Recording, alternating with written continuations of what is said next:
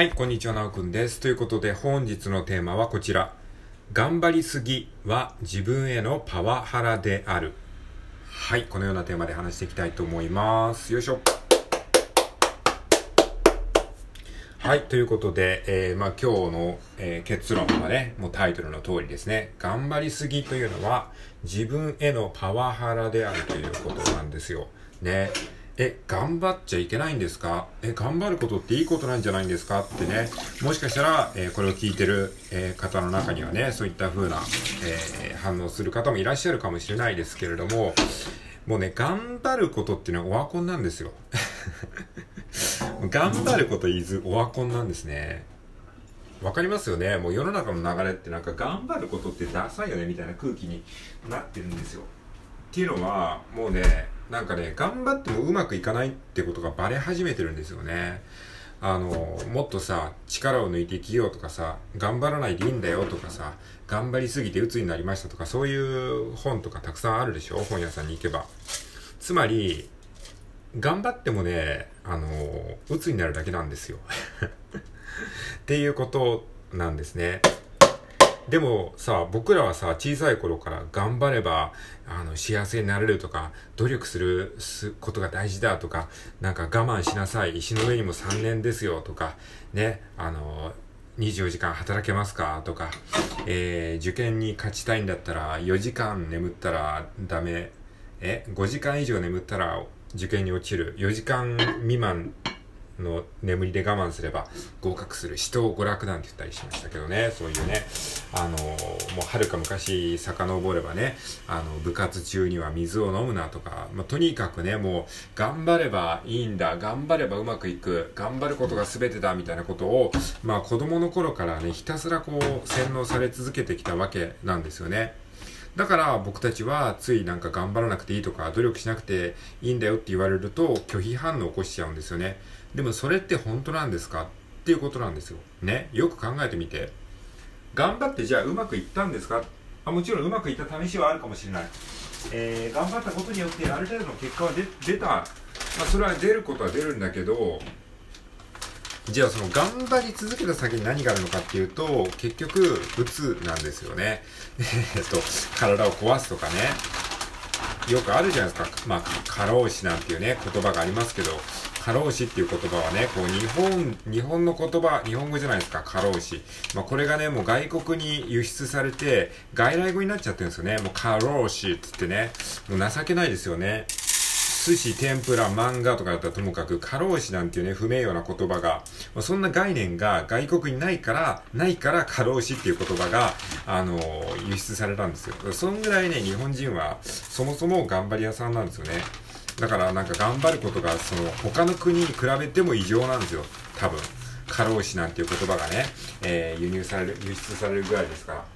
だからその頑張りすぎて死ぬってどういうことですかって話じゃないですか。でね、幸せになるために頑張ってんのに、でもっとハッピーになるために頑張ってんのになんでそこでね、頑張りすぎて体壊したりとかね、最悪の場合そうやってね、あの、命を落としてしまうとかね、もしくは心の健康を壊すとか、それおかしいよねって話じゃないですか。ね。だから、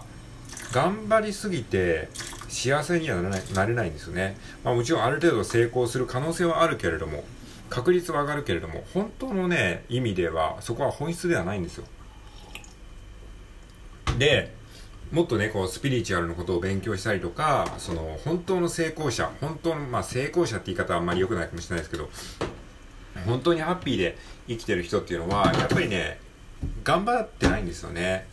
まあ、頑張ってないっていう言い方はちょっと語弊があるかもしれないですけど、なんか本当にね、あのー手放してるんですね。頑張りを手放してるっていう表現がいいんですかね。なんかこう、緩んでるんですよ。そういうね、もう時代に行こうよ。ね、みんなでね、これを聞いてるあなたはね、あの、多分ね、頑張り屋さんだと思いますよ。あの、僕もそうなんですけどね、ああの、まあ、自己肯定感が低い頑張り屋さんっていうのがね、やっぱり一番しんどいんですよ、この社会において。い一番生きづらい。自己肯定感が低いから、それをなんとか埋めようとして、頑張りでね、努力しようとする人が非常に多い。で、そうすると、あの、どんどんどんどん自分へパワハラをしてしまうんですね。そう自分へのパワハラなんですよ。頑張りっていうのはね。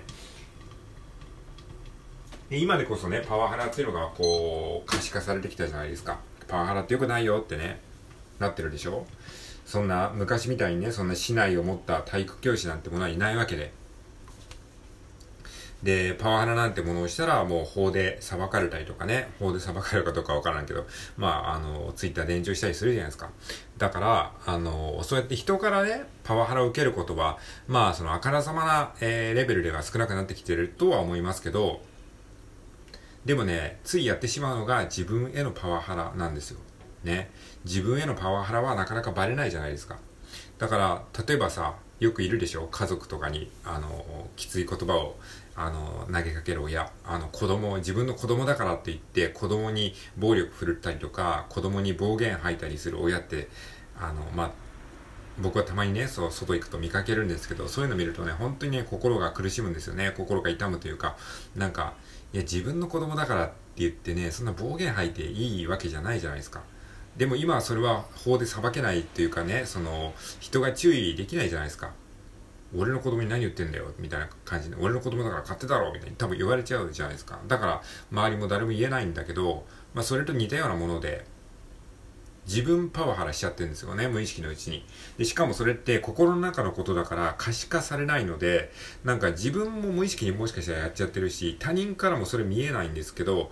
ね、その自分へパワハラしてないかっていう概念をちょっと持ってほしいんですよ。で、よくよく自分の行動を振り返ってみたら、結構無意識に自分パワハラをやってるんですよね。自分パワハラっていうのはどういうことかっていうと、うーん、なんかもっとやんないとダメだとか、頑張らないとお前には価値がないぞとか、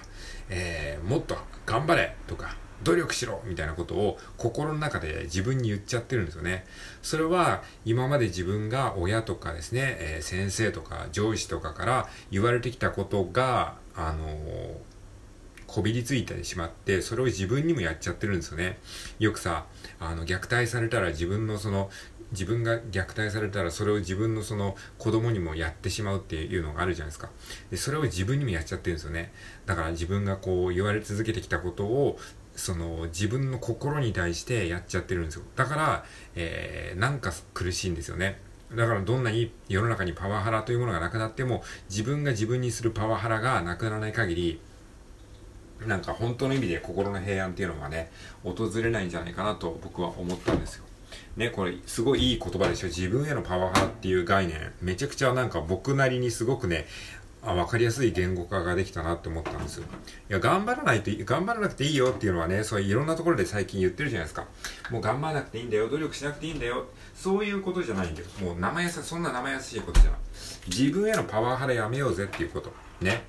自分へのパワハラしてませんかっていう。自分へのパワハラしてるって思ったら、これじゃやばいって思うじゃないですか。頑張らなくていいよって言うとなんか気休めみたいに感じるでしょあ、頑張んなくていいんだ、ありがとう、みたいな。じゃない。そんなもんじゃない。自分へのパワハラをやめようって話。もう、もう取り締まりレベルですからね。頑張るのをやめるっていうのは、自分へのパワハラをやめるってことです。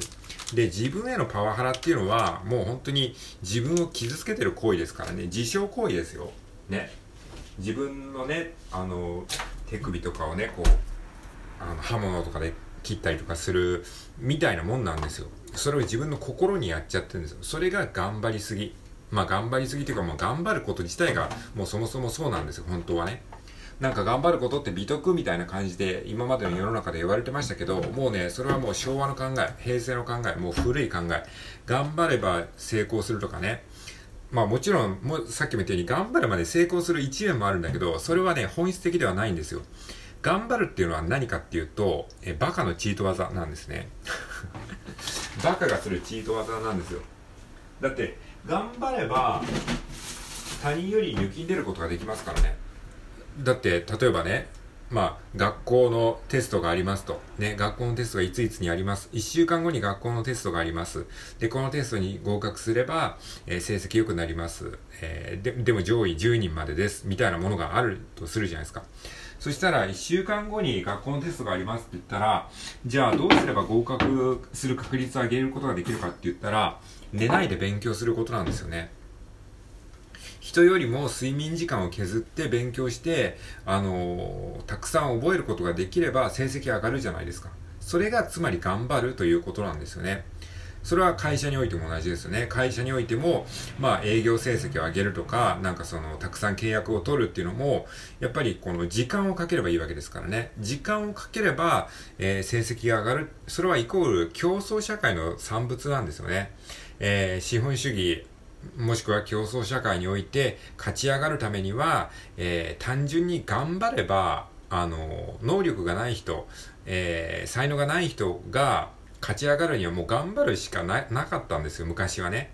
でも今はね、そうじゃないんですよ。もっとね、いろんなこう、えー、やり方があるし、え、もっと言うと、あの、頑張らない方がうまくいくんですよね。それが、まあ、宇宙の仕組みというか、まあ、本当のね、あの、原理原則なんですけど、まあ、それはね、なかなか、えー、直感的にちょっとね、理解できない、えー、と思うんですけれども、それはやっぱり人間のね、その、今までの刷り込みだったり思い込みとかがあるので、なんか、あの、頑張らないとやばいんじゃないかって思うかもしれないけど、でもそれをね、ちょっとずつ手放す。えー、リラックスする自分を許してあげる。そういうことをちょっとずつやっていくと、えー、だんだんね、こう、人生が楽になるというかね、えー、そういう風になるんじゃないかなと思います。まあ、なのでね、まあ、いきなり言われてもね、いや、頑張ることって正しいことでしょって思ってると思う。でも、どっかで、確かに頑張ることで自分へのパワハラだよなって思ってる部分もあると思う。だから、それが正しい、正しいというか、まあ、普通の反応だと思います。ね、なので、あのー、ちょっとずつでいいので、自分をね、緩めてあげてください。少しゆっくりお風呂に入るとかですね、えー、たくさん眠ってしまった自分を許してあげるとかですね、えー、まあ、あの、有給を取るとかですね、あの好きなアニメを見ることを許してあげるとか、そういう風に、ちょっとずつね、えー、リラックスする自分、頑張らない自分っていうのを許してあげることから始めてみてはいかがでしょうか。はい、ということで今回は頑張る、頑張りすぎは自分へのパワハラであるというテーマで話しました。